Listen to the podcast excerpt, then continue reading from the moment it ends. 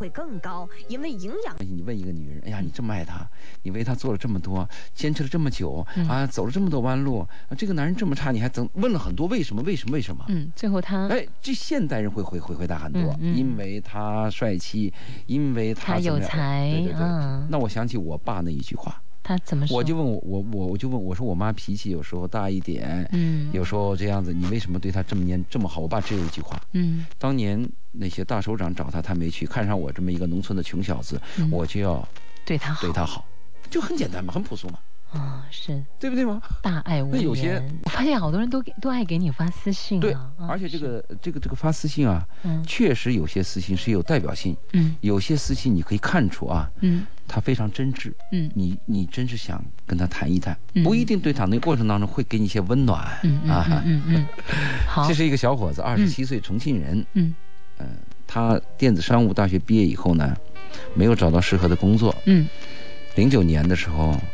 就来到深圳投奔他舅舅。嗯，做什么呢？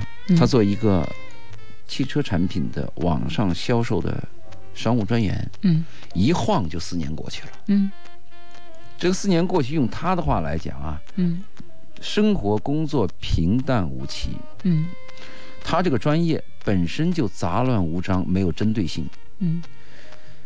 专业上的技能没有明显的提高，嗯，最糟糕的是他这个投奔的舅舅啊，嗯，突然退股，嗯，回家了，嗯嗯，也就是说这公司啊，他原来投奔他舅舅，他舅舅不当老板了，靠着这棵大树走了，对，嗯，新老板只有小学文化程度，嗯，对他很好，嗯，这个对他很好，一定是什么？我希望用到你嘛，嗯，可是这个老板有一个很致命的问题，他说这个新老板喜欢给他画饼。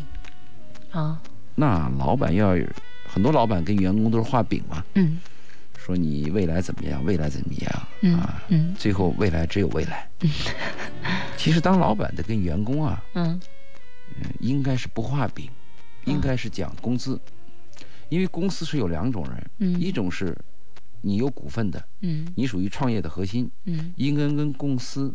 成败是在一起的，嗯，公司倒霉了，你就倒霉了，你要承担风险，你投资了，投资人，嗯，如果公司成功了，你获利了，你就获利大，嗯，但是对于打工阶层，你不，老板不能跟员工谈未来，我一直这样，因为我是老板，嗯，跟员工就谈什么呢？你现在工资是多少？嗯，你明年工资是多少？啊，为什么呢？工资和利润是两个概念。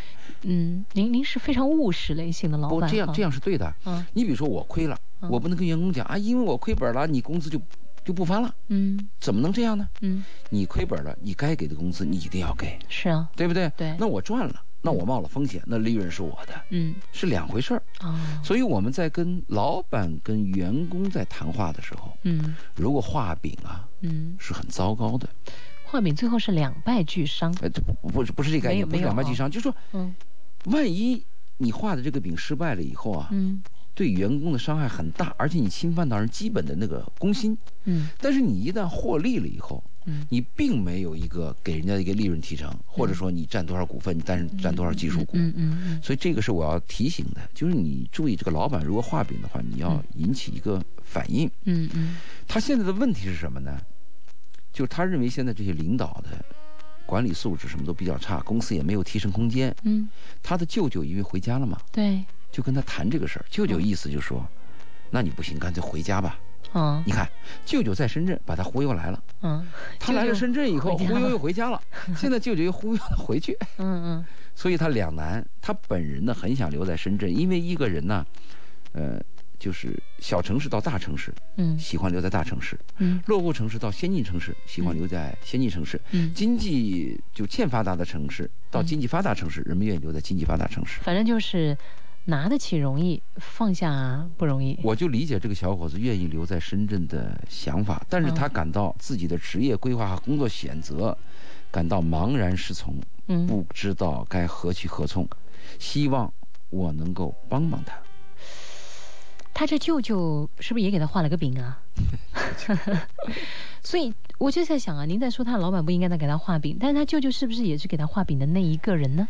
对不对？你提的一开始画了一个深圳的大饼，他过来了，冲着这个饼他来了，冲着这个持饼人还是他舅舅，觉得跟他舅舅应该这个饼里是有肉吃的，对不对？了，画家乡去了。对，又在家乡画了一块饼，这儿有更多肉，你回来吧。啊。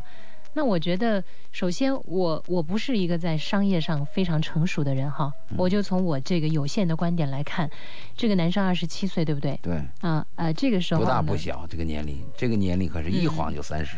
可我有一个观点呢，也许您不认同，我认为。也许我还认同呢。男人三十岁之前，赚的不是钱，赚的是经验。嗯嗯，是经历。我同意，这是我认为，这不认同吗？啊，男人四十岁以前 我都认同。难得有一个理论您能支持我呀，呃，但女人就不一样了哈。我是认为男人是这样，所以我我个人建议，男人三女人三十以前赚的是什么呢？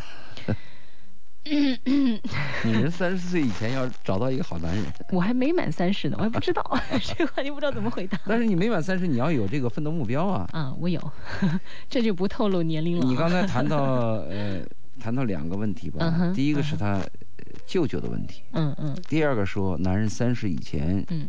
应该是赚到的经验。嗯啊，第一个我先谈第一个问题吧。嗯嗯嗯。就第一个舅舅问题，我是这样看的。嗯嗯。我们个人的成就虽然有时候需要外界的帮助。对。比如我有个好爸爸。嗯。我认识了一个智者，嗯我认识了个好的老师，嗯当然非常庆幸啊。嗯在人生当中有外力能支持你，对一个上进的人是多么大的帮助啊！人生的每一条路其实都是在走这个上坡路，嗯啊，上坡路是比较难走的。那你一个人在使劲儿，我不知道大家有没有去徒步，有没有去爬山，你会发现真的很难呢。你快要崩溃了。如果这个时候后面有人推你，前面又有人拉你的话，你就轻松很多了。前提是你自己在往前走。当然，如果你是往下坠的，那就是扶不起大家走，推也没用，拉也拉不动。对对对。所以您刚才讲的说，如果舅舅能拉他一把，当然是好了。我讲的话是，这前面是铺垫。我讲的最终的意思告诉什么呢？就你前进当中有人拉你，有人推你是好事儿。嗯。但最终最核心的东西是要靠自己。还是靠你自己啊。就是那个拉你和推你的人，他存在当然是意外收获，但他不存在以后你怎么办？嗯。所以我建议年轻人，特别是小伙子，在你往前走的时候，走入社会、走入工作的时候，首先，嗯，奠定一个概念，嗯，要靠自己。对，我有一个小故事啊，跟大家一起分享一下，好不好？好。说到的是一个挂在树上的茶壶的故事。有一个人呢，偶然之间，我们就说这个人是周老爷吧。嗯，好。得了一把紫砂壶，非常的喜欢呢。睡觉的时候，他把紫砂壶放在床头的小柜子上，梦里一个翻身，紫砂壶的盖子不小心跌落了。被惊醒之后，周老爷既心疼又气急败坏。这没了盖子的紫砂壶还有什么用处呢？于是，一甩手把茶壶丢到了窗外。第二天早晨一起床，却发现茶壶盖子完好无损地挂在拖鞋上。他想到了已经丢到窗外的茶壶，周老爷又后悔又恼火，飞起一脚把这盖子给踩碎了。嗯，又看到茶壶在外边。吃完早餐。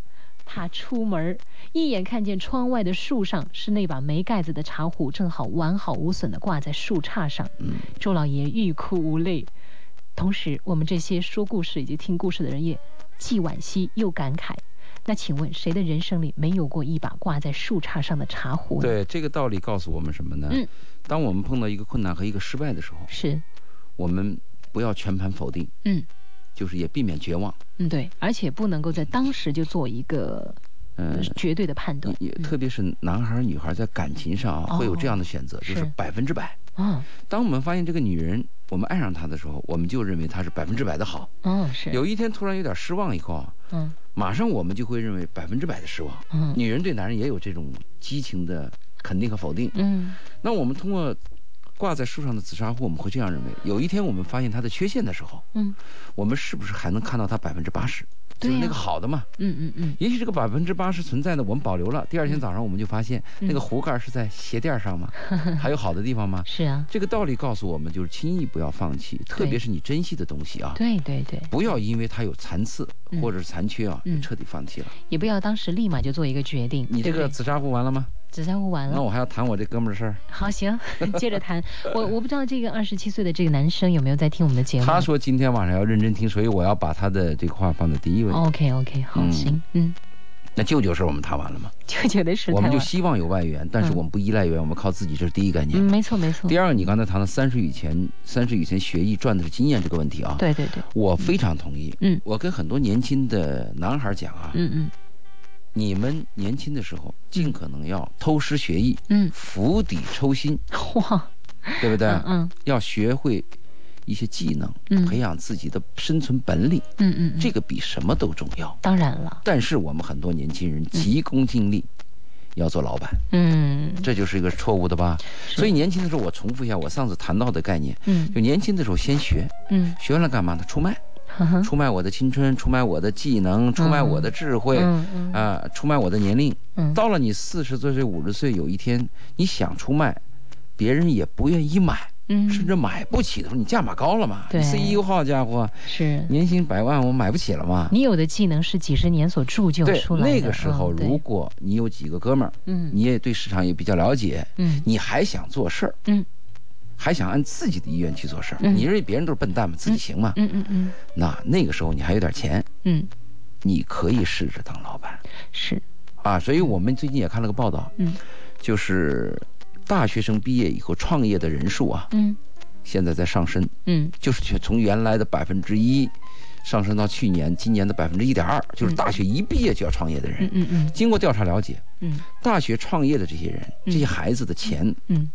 大部分是来源于父母的支持、亲戚好友的借贷，嗯，大部分是这样子，嗯嗯，还有个别部分拿家里的某种东西去银行贷款。啊，抵押，对，嗯，这是一个一一一一个统计，嗯，那就是经过一年以后会发现什么呢？嗯，有百分之六十的人，嗯，退回了创业，哦，六十以上，也就是说一百个人当中有六十个人都不再创业了，嗯嗯嗯。就是他们认为创业太辛苦了，不，这个路选错了，嗯，也失败了，嗯，发现也不是想象那么回事，干嘛呢？利用自己学的东西，嗯，继续去就业，嗯，发现这个问题，嗯，那我为什么跟这个小伙子谈这个问题呢？嗯，当然这个小伙子没有谈到创业的问题，我我们只是谈到当老板和创业的问题，嗯，我是借佳倩那个话，就三十岁以前呀，嗯，要学艺，是啊，一定要学本领，可是。你要知道做这个商务啊，嗯，商务销售专员，嗯，如果是我的话，嗯，我不会这么去干，嗯，你看啊，我去欧洲，嗯，我去日本，我跟那些年轻人，还有一些人去去看观察去聊，嗯，他们的理想非常具体，嗯，我要当一个面包师，嗯，我要当个理发师，知道自己要什么，对，我要当厨师，嗯，你看我看身边很多那小伙子，年轻轻的干嘛去了？嗯。我也不说保安不好吧，嗯，但他去当保安，嗯，为我当保安倒不差。我问他你为什么当保安？他保安一个月也拿拿些钱，而且我轻松啊，我就站在这儿。对，这个思想特别害人。嗯 啊，我也是特别的惋惜。还有些年轻人，嗯，他们做什么呢？做那个房屋销售中介，二手房。嗯嗯，大热天的举个牌在那儿，他们认为忽悠一单就是大单。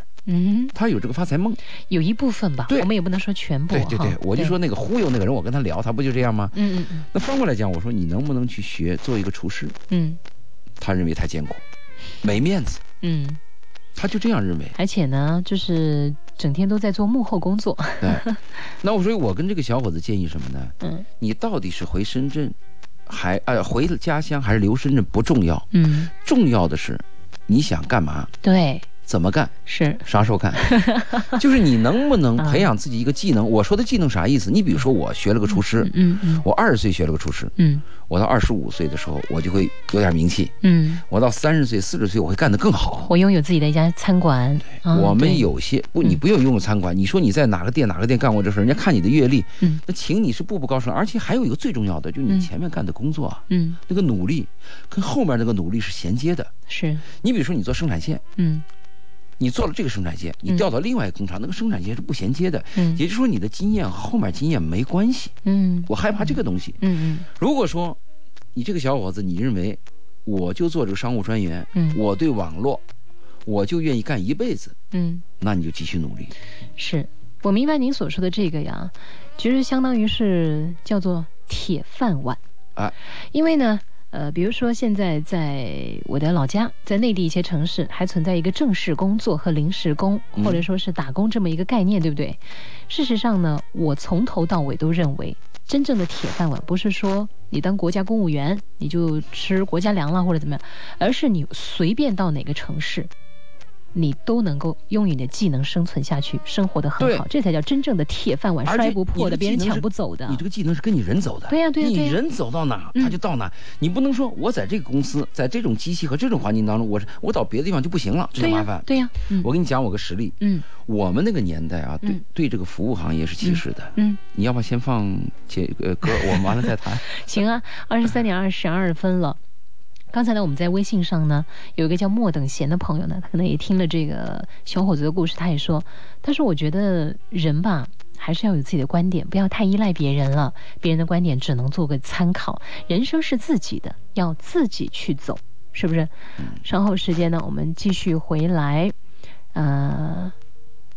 在微信上，请把娱乐德巴哎，您接着说。我们还说那个男孩，我给他举个例子啊，就为什么要学一个东西，跟自己的成长有关系。嗯，比如说我二十岁的时候，我干的这个职业，嗯，到二十五岁的时候，是不是还有关系？是不是干得更好？嗯，经验可不可以积累？嗯，到了三十岁的时候，我这个还可不可以再继续做得更好？嗯嗯。我们如果说我干这个职业只跟青春有关系，那就麻烦。嗯，我举的例子就是我们原来年轻的时候啊，我们那代人对服务行业是比较歧视的。嗯，我一个哥们儿。嗯，就找了一个酒店的女服务员。嗯，当时在我们的印象当中，就是这个女孩长得漂亮，嗯，人比较温和，是个好老婆。嗯嗯，仅此而已。嗯，但是这个女人，这个女孩变成女人，嗯，一直在努力，最后变成妈妈。嗯，她最后到了酒店，现在请她，你知道年薪多少钱？年薪多少？猜一下，这个怎么能？我对餐饮行业都不太了解。那你就猜一个你认为的价钱，就请一个这种五星级酒店的主管吗？总经理。总经理。嗯。啊，五十万。三百万。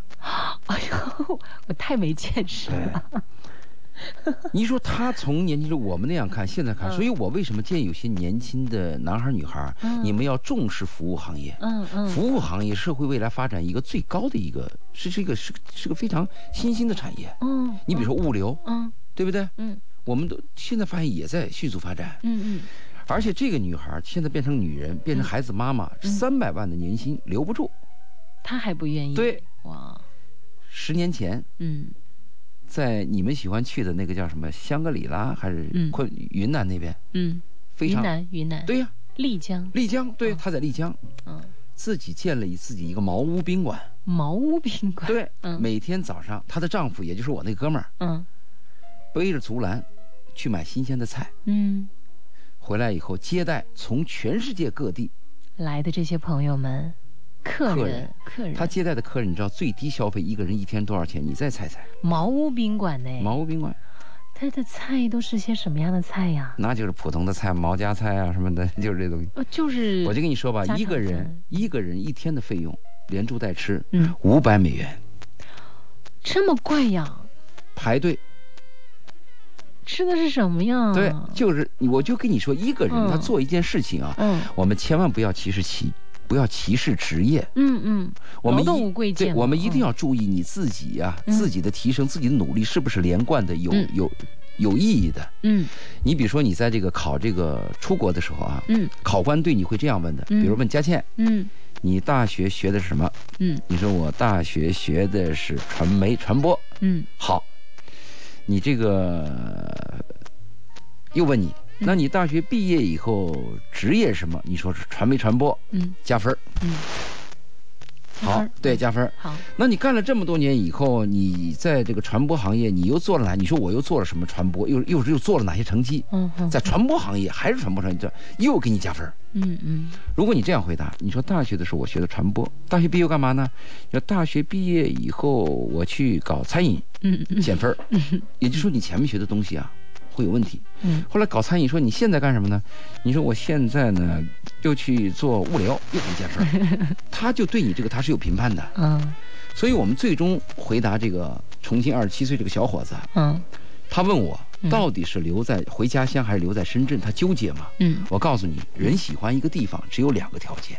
啊，第一个条件，第一个是这个地方有你的成就。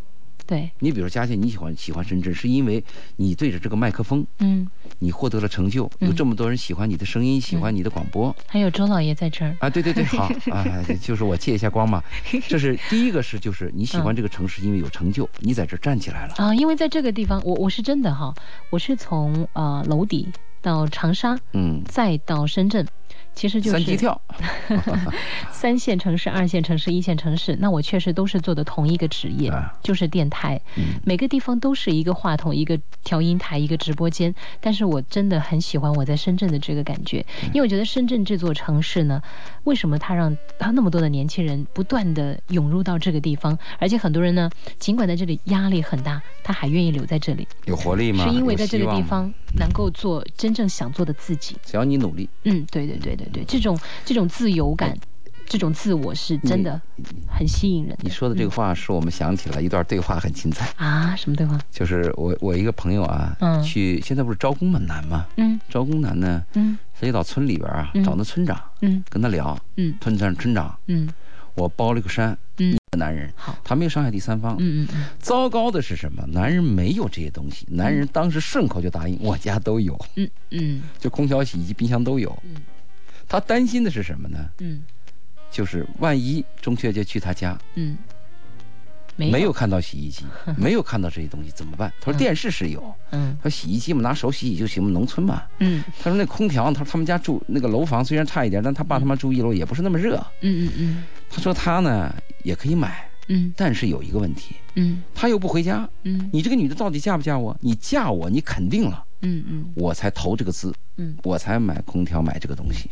他的头疼是什么？他现在问我的问题是这个：中秋节如果带这个女人回家就露馅儿，一露馅儿这个女人就拒绝。说周老爷，你给给我个建议吧。他说他有两个选择，第一，他问的是，嗯，中秋节是不是要带她回去？嗯，可以找理由就不带她嘛。嗯，第二。他说：“是不是在深圳把关系再混得好一点再回家？” 他太可爱了。对，他说他应该恋爱经历。他说他现在很烦，每天还要上班，还想这些事，很苦恼。嗯嗯。呃，这是一个比较憨厚的一个男生。我记得我那个从加拿大回来那个导师啊，嗯，有一次跟我们聊天嗯，我就我就问那个我们那个导师，嗯，我说当我们找工作的时候啊，嗯，如果。招聘单位问我们一些技能，嗯，我们没那么高怎么办？嗯嗯，我们导师跟我们这样回答的，嗯，他说，如果是你有百分之七十八十的这种技能，嗯，你可以说百分之百。我问为什么？嗯，我的导师告诉我，他说，如果你那个百分之七十、百分之八十如果是真实的，嗯，应聘单位问你，嗯，是不是百分之百或者百分之九十以上，你回答百分之百、百分之要给自己脸上贴金，不是？啊，他说，因为这个应聘啊，嗯。你只要百分之七十、百分之八十，你的功夫是真的，你学的东西、知识都是真的，你可以回答。胜任。你可以回答，因为什么呢？在你进入这个公司和公司干一段时候，另外百分之二十和百分之是可以补上去的。哦，学习。对你已经有那个真功夫，千万不敢什么。嗯。就是你那个百分之七十、百分之八十是假的。嗯嗯。最后问你有没有，你回答百分之百，这个容易露怯。嗯。咱这哥们儿就有点露怯，就是我回答那个百分之百露怯。你没有吗？嗯，是，所以我就跟他讲啊，如果说啊，你说我空调有，嗯。啊，这个洗衣机有，只差一件，你说都有，那天你说啊，我没在意忘了，那还糊得过去，没有嘛？你这么说不是很麻烦？其实我从这个角度来讲的话，可不可以要求就换换女朋友啊？啊，我倒 因为我是有点害怕是什么呢？对，这个女人有问题。这个女生的欲望呢是比较大一点。首先，第一，你很难去满足到。五千块钱还说你是穷人。哎，对。第二的话呢，就是我好像从头到尾就发现这个女生在要求是物质方面。物质方面。那么你选择了她的话，接下来。呃，你开始用什么吸引他，最后你就得用什么去征服他，最后你还得用什么东西去留住他，有没有想过呀？对不对？一开始给自己设了一个圈套，你最后栽进去的是你自己，会过得很累很辛苦的呀。你这个佳倩的回答是一步到底了。我现在回答，他现在问题是中秋节是否带回去？第二个问题，我是不是先把关系好一点再回去？但嘉倩跟你说不是带回去的问题，是把他 pass 了。我我我我很少就是都说劝劝和不劝分，是不是？你是属于那种宁缺毋滥的人。嗯。但是为什么我愿意跟他谈呢？有很多男女关系，嗯，是迫不得已。嗯。比如说我是个男人，嗯嗯，我又瘦又小又穷。我好歹的碰到了个女人，还愿意跟我上上街，还愿意谈谈到我们家去。嗯，我多么难得呀！你见过那个就是巴黎圣母院里边的敲钟人？那个丑丑的啊。对呀，我们要想到有这样的人，我们千万不敢拿自己的脑子想别人问题。所以我要跟他谈。嗯，中秋节，如果你要带她回去，嗯，你就在她回去之前，一定要在买车票之前，在这个女人没有受到伤害之前，告诉他，我上次跟你说话是有出入的，嗯，我家里边没有空调，没有洗衣机，嗯，同时你也可以告诉他我为什么没有，嗯，家里暂时可以不用。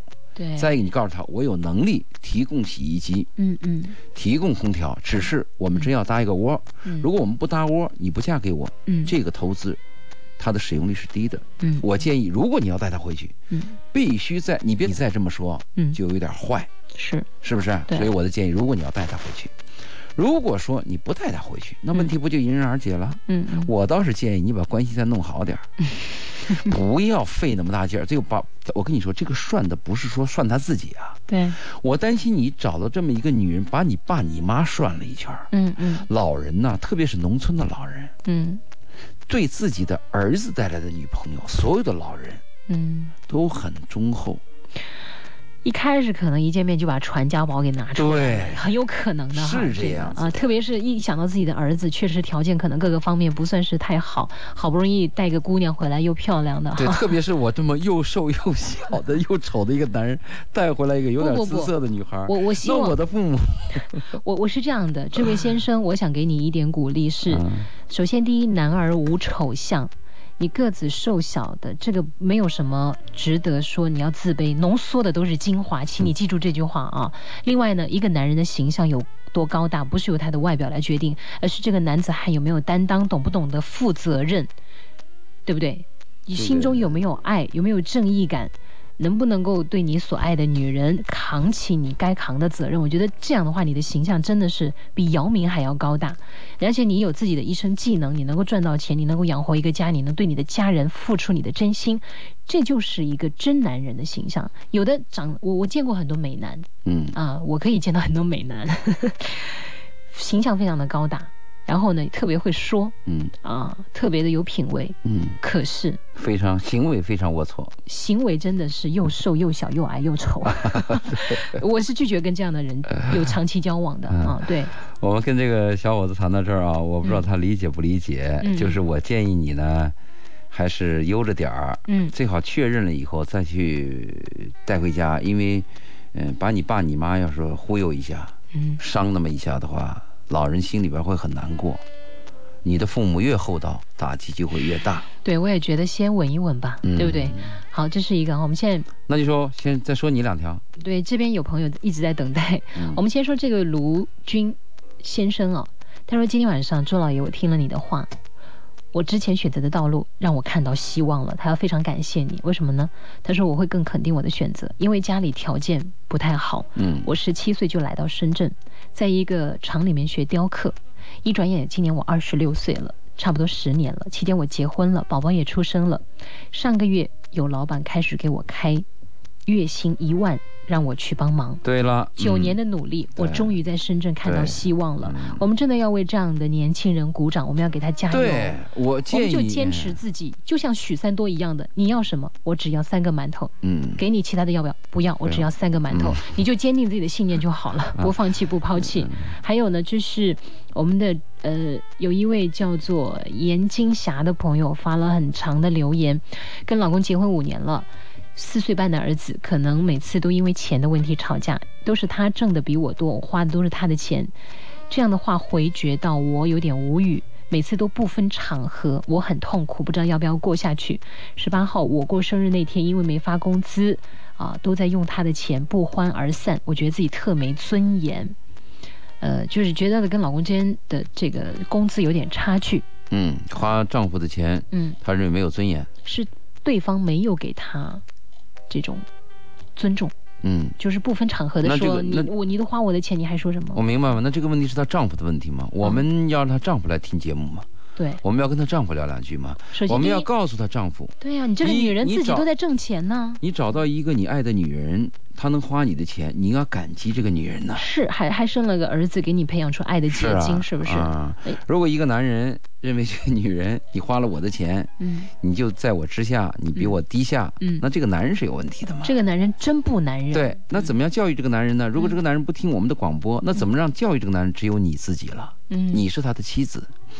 我就说我们要激励男人给你这个送礼物，嗯，激励男人给你花钱，嗯，你比如说最近，嗯，我们有一个男人要给一个女人呐，嗯，送一个钻戒，嗯嗯，那有些人女人拿到这个钻戒以后会认为，哎呀，这个钻戒颜色不是我喜欢的，或者这个颜色我上次那个朋友他戴过了啊，或者说这个钻戒是不是克拉有点小，嗯，千万别。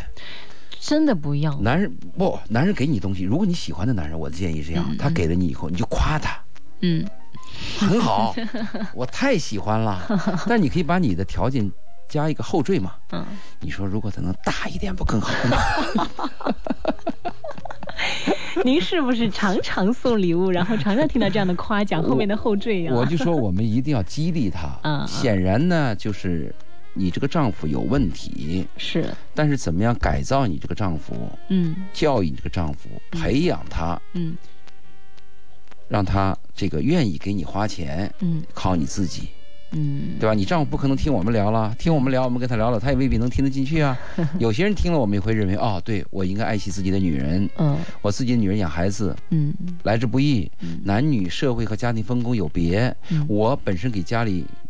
这个付工资，呃，就是把工资拿回家，就理所当然的。有些人会这样认为，嗯，那有些人就会出现那种狭隘的，像她丈夫这样，女人你花我的钱，我还小瞧女人。唉，所以我就在想啊。为什么现在有个词儿叫“女汉子”，你知道吗？女汉子。对对对，就说这个女孩子其实特别像个汉子一样的。然后孩子。还有一个词儿说 “伪呃伪娘”，你真娘。有些现在怎么男人不像男人，女人不像女人呢？好了，他不，他的问题还没有完。嗯。他实际上问了一个最关键的问题，是后缀，你注意。嗯。就这样的男人还要不要过下去？是。你注意，这个是他的他的纠结。嗯。你真正的纠结在这儿。嗯。那我告诉你。嗯。天下有这么一句话，嗯嗯，啊，天下乌鸦一般黑啊，一个更比一个黑。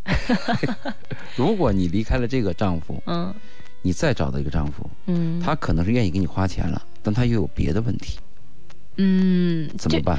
其实我我觉得这个您会不会有点太悲观了呢？不，嗯，我不是悲观，嗯，我应该是积极的，所以我在铺垫了这个话以后，我的回答是，嗯，一定要过下去啊。你不要轻易的因为一个问题就否定了自己的家庭。嗯，你看你丈夫给你花钱的时候，他一定有优点呀。嗯，他没有优点吗？他没有优点，你能爱他？他没有优点，你能跟他生一个儿子吗？他没有优点，你愿意跟他结婚吗？或者说，他有什么？他一定有你需要的东西吗？从文艺的角度来讲啊，就是当我们想着要分开的时候，想想当初为什么要选择对方在一起。当初上上当受骗了，结婚就是女人昏了头是吗？对，所以我跟他的最后这个回答是啊，嗯嗯，呃，结婚以前我们可以多挑，嗯，甚至可以多换，嗯，结了婚以后尽量的认命，嗯，同时，首先是改造自己适应对方，哎，这个我非常的对，在感到自己适应对方的同时，尝试改变对方，嗯，让对方靠近自己，OK。这是这是我们给他的最重要，这是周老爷给这也是他最重要的问题。金霞，嗯，金霞姑娘哈，金金霞，有没有听到？金霞妈。好了，已经到了二十三点五十分了。那今天呢，就和大家一起聊到这里了。也非常感谢我们的周老爷告诉了我们擦桌子理论。我估计以后很多的听友在家里。在擦桌子、擦地板的时候，可能都会 回想起来，到底应该怎么个擦法？呃，什么时候擦？要擦成什么样子？